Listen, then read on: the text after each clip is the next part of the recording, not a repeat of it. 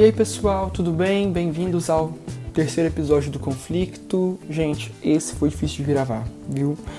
Fui inventar de fazer desse documentário e batalhei, mas eu tinha que fazer porque para mim isso aí é muito importante de ser falado. É, ele está classificado como para todos, né? Para você que está chegando agora no, no episódio, o primeiro oi, eu sou o Thales, sou pesquisador e o host desse podcast. Sugiro que você que está chegando não deixe de escutar o episódio de introdução que explica tudo isso que está acontecendo aqui, o que, é que a gente acredita, o que, é o foco, o que, é que a gente aborda, quais são os temas que orbitam. Então, seguinte, é, os, a classificação é para todos, porque é para iniciantes, é para pastores, é para acadêmicos, é um conteúdo sensível. É, a gente tem cinco classificações aqui. É para LGBTs, mas eu faço um disclaimer aqui: se você é pastor, seminarista, enfim, é principalmente para você. Eu acho que vai somar muito você ter esse olhar que o documentário passa e, se possível, minha análise também. Para você que vai escutar agora, tenta captar com um olhar mais antropológico, ou seja, pensa no contexto, pensa em tudo que está acontecendo, pensa onde que essa situação ocorreu e pensa na nossa realidade, de igreja brasileira, em como que isso ecoa. Se você quiser assistir, vai estar no YouTube. O documentário chama O Rebeliado. Ele tem mais ou menos uma hora e dez e eu vou resumir ele em dez minutos nesse episódio que tem uma narrativa de três partes. Essa primeira, que é a abertura, depois a própria narrativa e a análise em si. Espero que vocês gostem e que divulguem o podcast. Nossas redes sociais são ConflictoCast, Instagram e Twitter, tá bom? Abraço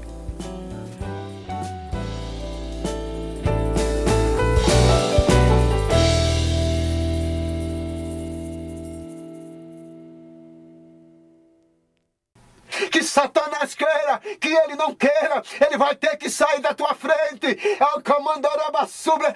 Eu disse: aqui tem um Deus que faz homem ser homem e mulher ser mulher. Eu sabia que era pecado. Eu tinha uma consciência que era pecado. E sabia que se eu morresse naquele momento eu iria direto para o inferno. Eu disse: Deus, eu não mereço.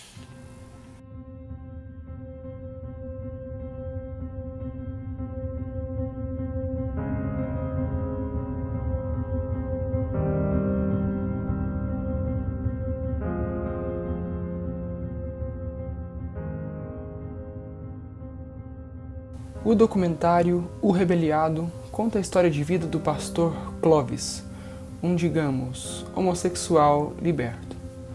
O pastor que afirma ter conhecido pessoalmente Lúcifer teve uma infância extremamente pobre e difícil. O filme inicia com essa fala e segue em cortes, mostrando testemunhos de parentes dele, familiares, travestis e também pessoas próximas a ele.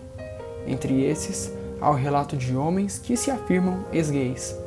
Nos relatos, eles narram experiências sexuais que aconteceram muito cedo, aos 7, 8 anos de idade, e agradecem a Deus por terem se livrado do homossexualismo. Um deles, Adailton, conta que aos 14 anos se prostituía. Eu entrava no homossexualismo aos 7 anos. Aos 14 anos, é, eu me prostituía ali na lagoa, é, saias, vestidos e não conhecia a palavra, não conhecia a verdade, e ali fui me aprofundando ao homossexualismo, ali me envolvi no espiritismo. E cada dia que se passa eu só queria ser mulher. Clovis nunca chegou a conhecer o pai e nunca teve uma relação boa com sua família. Mesmo assim, trabalhou na infância e na adolescência em canaviais para sustentá-la.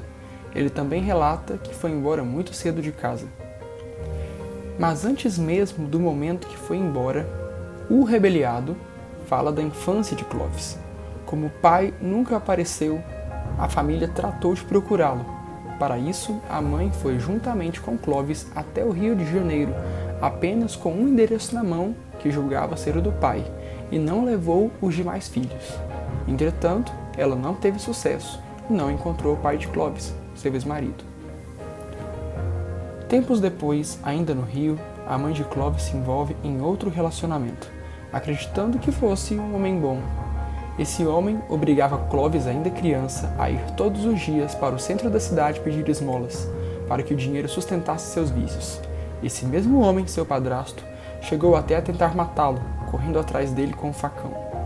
Na infância, Clóvis descobriu o desejo homossexual aos 10 anos de idade, quando conheceu um menino que morava no mesmo bairro que ele no Rio de Janeiro. A gente foi morar em Vila dos Teles, um bairro do Rio de Janeiro. A gente foi morar e lá eu conheci um rapaz chamado Carlinhos. Ele tinha minha mesma idade. A gente ia para o colégio junto e voltava junto. Então a mãe dele sabe, descobriu que eu também saía para pedir nas feiras, nas ruas e colocou ele para ir comigo. E a gente começou a se introduzir, tanto eu como ele, e de repente eu descobri que eu estava gostando dele. Então, essa descoberta com 10 anos de idade, para mim foi uma grande descoberta dentro do meu coração, dentro do meu peito, e ao mesmo tempo eu tinha medo. Clovis negou esse sentimento até os 17 anos de idade sabendo que ainda teria que se alistar para o exército e seria muito difícil se assumir no exército.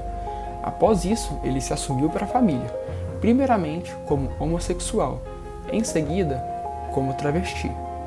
Quando eu voltei do quartel, parece que eu já voltei com a bandeira do Brasil na mão e dizendo agora eu vou assumir, agora eu, agora eu sou o que eu quero ser. Então, quando eu cheguei em Forte Velho, foi quando eu cheguei para minha mãe, falei só, estou apaixonado e vou lhe dizer quem é e assumi para minha família toda. Tendo se assumido, Clóvis se mudou para João Pessoa, morando num cortiço, coincidentemente próximo a muitas travestis da região.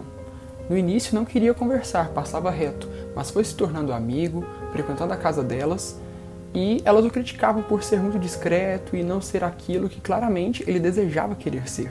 E com o tempo, Clóvis se encoraja, transforma seu corpo, suas roupas e ganha um nome de guerra das suas amigas.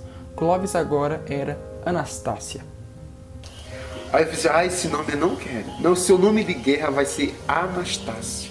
Nessa situação toda, eu fui me acostumando com esse nome e alguém, quem quisesse me conhecer, quem quisesse ligar para mim, já não me conhecia mais por Clóvis. Sendo assim, Anastácia começou a passar por uma transformação corporal tomou hormônios, deixou o cabelo crescer, tomava remédios para que os pelos não crescessem em seu corpo. Agora estava casada com um homem e vivia num relacionamento abusivo, onde apanhava, sofria ameaças e abusos. Essa nova identificação de gênero de Clovis, agora Anastácia, gerou repúdio e vergonha por parte da família. Eu vi o teu irmão andando por ali, alguém dizia, meus irmãos dizia, ele não é o meu irmão.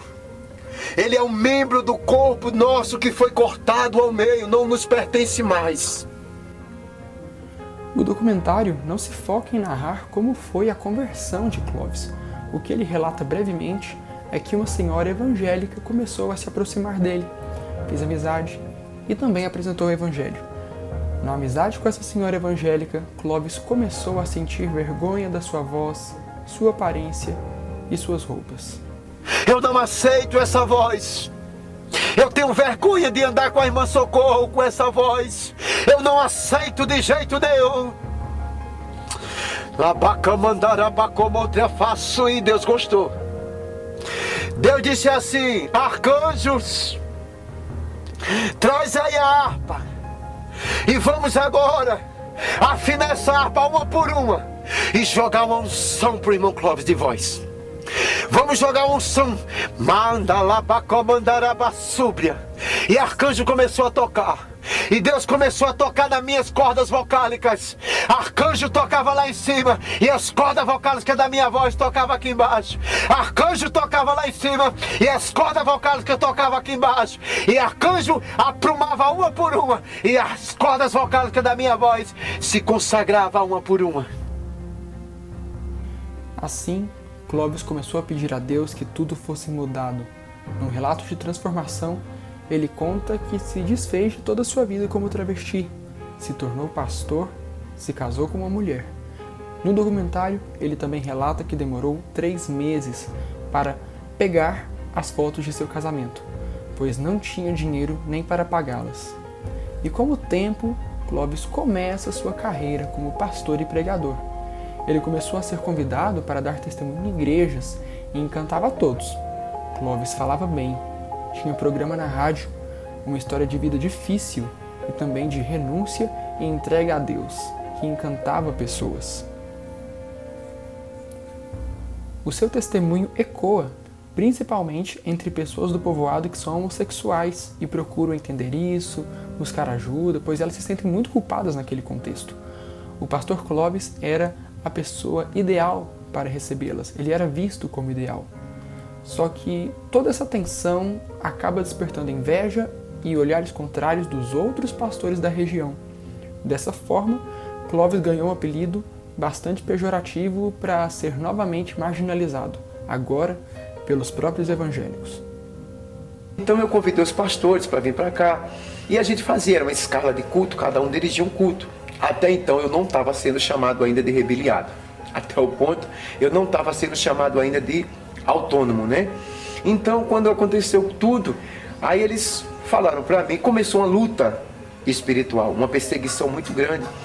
Então eu não poderia mais fazer nem receber alguém na minha casa ou fazer algum tipo de culto ou algum tipo de reunião. Até isso tudo bem. O culto eu cessei, mas a reunião eu não poderia. Mesmo que eu não quisesse, mas as pessoas não deixavam de bater na minha porta. Por uma palavra de amor, uma palavra de conforto, uma palavra de carinho. Eu não esperei a receber uma carteira de pastor para fazer isso. Eu não esperei receber uma carteira de diácono para fazer isso. Eu não esperei receber uma carteira de evangelista para fazer isso. Então, eles não aceitaram a forma que eu trabalhava. Eles não aceitaram. Eles não aceitaram eu ganhar uma para Jesus. Eles não aceitaram eu peguei esses marginais que eu lhe apresentei e hoje tirei das esquinas do altiplano e colocar todos aqui dentro. Eles não aceitaram eu pegar essas prostitutas e botar aqui dentro. Eles não aceitavam esse meu trabalho de eu pegar esses homossexuais que estão aqui dentro hoje dando glória a Deus, eles não aceitaram. As lésbicas que deram testemunho aqui ontem, eles não aceitaram. Então esse trabalho queria ser cessado. Eu teria que levar esse povo para a igreja, como de fato eu levei. Eu não tenho culpa de Deus ter tirado meus peitos, ter tirado meu silicone, ter arrancado meus cabelos, ter trocado a minha calça, ter tirado uma mini saia, ter trocado a bolsa que ele trocou de mim, me deu uma Bíblia sagrada para me ler e para me mastigar ela e mostrar a verdade para o povo. Eu não tenho. Aí a única coisa que aconteceu foi um choque espiritual muito grande. Se levantou uma inveja tremenda porque as pessoas eh, me procuravam para eu, eu lhe dar uma palavra e começou essa perseguição. E aí eu fui chamado pela Assembleia de Deus Missão de rebeliado, eu fui chamado de autônomo. Um autônomo é uma pessoa que não tem nenhuma ligação a nada. O autônomo é uma pessoa que não tem ligação, ele faz o que quer, da forma que quer e do jeito que quer. Esse nome rebeliado, se eu não tivesse esse nome rebeliado, quase me fez voltar para Recife, colocar dois pás de peito novamente esse nome rebeliado quase me faz rasgar todas as calças que eu tinha e colocar uma mini saia de novo. Esse nome rebeliado me fez colocar uma peruca, quase me fazia me colocar uma peruca novamente. Esse nome rebeliado me deu vontade de queimar a Bíblia e voltar para a lagoa de novo. Clovis demonstra que ficou extremamente magoado e abalado com a forma que estava sendo tratado pelos seus irmãos e que isso quase fez com que ele próprio abandonasse a fé. No entanto, Clovis continua seu caminho religioso. O documentário, já no fim, é, mostra que ele se enxerga como ex-gay e ex-travesti. Ele diz que não sente vergonha do seu passado, mas nojo. Ele diz que passou por tudo aquilo por permissão de Deus e para glorificar a Deus. O documentário mostra testemunhos de ex-presidiários, prostitutas e toda sorte de pessoas não aceitas por igrejas. Clovis também prepara comida para quem não tem. Vai nas ruas, ora e as entrega. A restauração que Deus fez na minha vida, ela foi tão especial que hoje eu faço questão de me aliar com Deus, que eu já sou um aliado dele, e nós dois juntos caminharmos. Como é essa caminhada? Onde eu encontro um travesti, uma lésbica, um homossexual, um bêbado, um drogado, porque a Bíblia diz que ele veio buscar os doentes, então são esses os doentes, eu tento dar uma força. Eu tento passar o que Deus fez na minha vida para essas pessoas. O documentário acaba mostrando casamentos, inclusive de Clovis. Os ex-gays do início do documentário, que contaram os relatos de abuso, se casaram com mulheres e, no fim das contas, até são pastoreados por Clovis. No fim, Clovis convida o seu próprio documentarista a aceitar Jesus, que estava o gravando em sua igreja.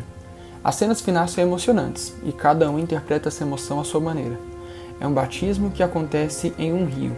Clovis, sem o apoio de ninguém, demonizado pelos próprios irmãos de fé, segue firme naquilo que um dia acreditou, lutando para a reconstituição de pessoas que passaram pelas mesmas dificuldades que ele passou um dia. Clovis continua pastor, mas sozinho e sem apoio.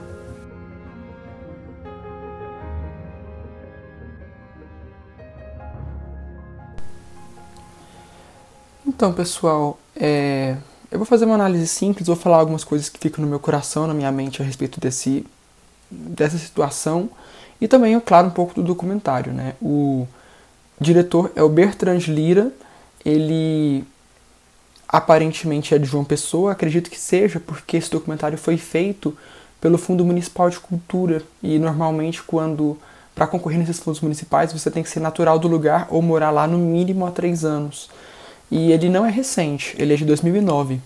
No, na sinopse é descrito da seguinte maneira: a história de vida de um ex-travesti de uma infância miserável marcada pelo trabalho semi-escravo e da mendicância, a prostituição nas ruas da capital da Paraíba e sua conversão em pastor evangélico. Com a construção do seu próprio templo, ele realiza um trabalho assistencialista na comunidade pobre onde vive, além de se dedicar à esdrúxula missão de converter gays, lésbicas e travestis à heterossexualidade. Perfeito, a sinopse é essa, mas o que fica para mim, e é o que eu queria que o líder, pastor, seminarista que está aqui ouvisse e entrasse na mente dele, para todo mundo, mas eu quero deixar um asterisco para esse pessoal. É, o que, é que significa ser LGBT dentro de uma igreja? Como que a gente pode falar sobre isso? Eu não gosto de jogar simplesmente meras opiniões, eu gosto de embasar aquilo que está falado, tanto que é por isso que eu me apresento como um pesquisador fazendo um podcast, e eu trago da seguinte forma. É, vamos pensar em capital simbólico. Você já ouviu falar desse termo? Capital simbólico, poder simbólico é o seguinte: existem primeiro é, três grandes tipos de capital que estão nos campos sociais: é o capital econômico, cultural, social. E quem fala disso é o Bourdieu, também tem a Raquel Recuero. E é o seguinte: o capital social, primeiro, ele é um dos elementos principais para a gente entender o que está acontecendo no rebeliado, porque ele é constituído por meio dos laços sociais. Eles são formados por interações sociais e ele é um valor que é constituído a partir dessas interações. O capital simbólico, já falando agora não do capital social, mas do simbólico, que também é tratado pelo Martino, que ele fala de mídias e poder simbólico, é, ele é algo que ele se acumula com a obtenção de prestígio, credibilidade, confiança. Assim, o fiel que ele ganha algum tipo de liderança no grupo religioso, por exemplo, ele adquire capital simbólico. O capital simbólico é o que diferencia sujeitos dentro de um campo. Então, tipo assim, a gente está numa igreja. Aí tem o fiel e tem o outro fiel que é ministro de louvor. Ou seja, o que é ministro de louvor, ele tem mais capital simbólico. E esses capitais, esses poderes, é aquilo que a gente pode chamar de unção ou de autoridade numa linguagem evangélica. Vamos pensar então agora no Clovis. O Clovis tem isso de sobra, porque ele tem uma história de testemunho. Quando você tem uma história de testemunho, automaticamente você vira uma vitrine na igreja evangélica, você vira um, uma propaganda de que o evangelho funciona, de que a fé funciona, e outras pessoas vão querer isso para elas. Ou seja, você vai fazer com que outras pessoas possam aderir àquilo. Só que o que, que o Clovis fez vai um pouco além. Ele abriu a própria igreja, ele começou um ministério. E, ele, e os outros pastores não gostaram, porque o Clovis fugiu da, da, da alçada deles. O que, que eles queriam era que o Clovis fosse simplesmente uma vitrine, simplesmente uma isca, mas não que ele fosse o líder. Por dois motivos, na minha visão. Primeiro, porque isso ia tirar o holofote deles. No documentário mostra, né, não tem como eu passar isso aqui para vocês, que um dos pastores que apresentou Clovis também é um deputado estadual, um candidato a deputado estadual. Ou seja, começa a acontecer uma disputa de poder o Clovis deixa de ser aquele bonitinho, aquele é, garoto propaganda da fé cristã, que era assim que ele estava sendo usado, digamos assim, olhando para outro olhar agora, um olhar mais antropológico, que é o que eu pedi para vocês trazerem e usarem aqui, como ele se equipara aos demais líderes. Só que aí a gente tem outro problema. Na visão evangélica, o Clovis nunca pode ser pastor, porque o Clovis é ex-homossexual. Então, o lugar do homossexual não é esse. Porque, primeiramente, as pessoas acreditam em transformação, mas até em igreja evangélica pentecostal, com é, pouco estudo, pouco letrada, as pessoas falam uma coisa, mas pensam outra. Então elas não acreditam plenamente em uma conversão sexual no sentido de, vamos usar bem entre aspas, uma regeneração, uma mudança de desejo. Ou seja, todo aquele pessoal, eles não acreditam plenamente que o Clovis tenha começado a gostar de mulher. E sim que ele simplesmente controla seus desejos. Em um contexto de cura gay, as próprias pessoas que pregam isso não acreditam nisso. E o Clovis é visto como uma pessoa que não é digna de ser pastor. É, quem é homossexual, e agora já trazendo para o nosso contexto, vamos usar isso como espelho. Quem é LGBT em igreja, o único lugar para muitas pessoas, não, não quero fazer um julgamento da sua comunidade, mas vamos pensar em via de regra no contexto brasileiro. Se você é LGBT em igreja, primeiro, você está calado a respeito disso porque você sabe quais são as consequências, que vão desde um constrangimento a uma expulsão bem brutal.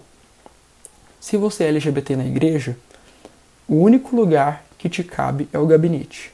É o gabinete por uma semana, por duas, por um mês, por quatro, nunca vai acabar. Porque enquanto você é LGBT, você vai ter isso para você. Você sempre vai ter que estar sendo assistido mais do que outras pessoas. Você não é mais um fiel quando você. Você é o fulano, sem ser assumido, você é só o fulano. Depois que você se assume, a sua sexualidade vira quase um sobrenome, o fulano que é gay. Então você perdeu esse poder simbólico é, de forma vitalícia. Você não tem essa capacidade.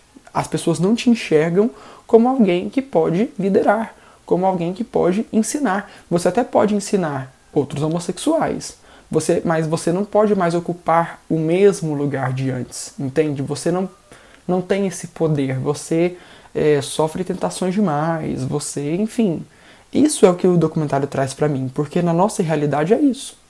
A gente simplesmente já tem um, um lugar cativo no gabinete da igreja, isso porque a gente não, não pode se assumir, para começar. E quando você se assume, você tem que seguir toda uma cartilha evangélica que te diz o que é que você tem que fazer, o que é que você não pode fazer, como é que você pode pensar, e ninguém te escuta como uma pessoa que tem algo a compartilhar para que a igreja aprenda. Por isso que a igreja, e a gente vai tratar disso de formas bem detalhadas, mas é por isso que a igreja não anda. Porque o espaço para o LGBT não é dado, ele não pode nem se assumir. Quanto mais colaborar para uma contribuição teológica e metodológica da igreja para um possível acolhimento. Né? Isso pensando ainda num contexto reformado, que a homossexualidade é pecado. Então, tipo assim, quem quem pode falar na igreja reformada? Os LGBTs ainda não têm esse lugar.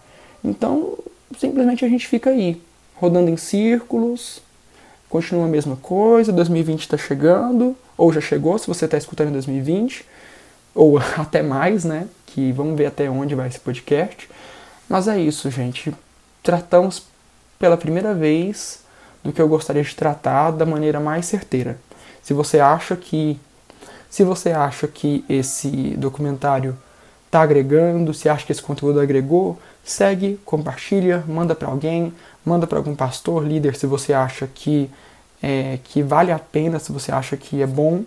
E é isso, tamo junto aí, daqui a pouco episódio 4, episódio 5. Vou encerrar dessa forma, solto assim, porque daqui a pouco tem episódio de novo. Por favor, eu quero ouvir vocês, eu quero feedback de vocês. Manda e-mail, manda direct, eu respondo tudo. Me desculpa se eu estou deixando é, de dar atenção para alguém, mas é que eu estou recebendo muita coisa e quero continuar recebendo. Então, obrigado, pessoal. Beijão, até mais.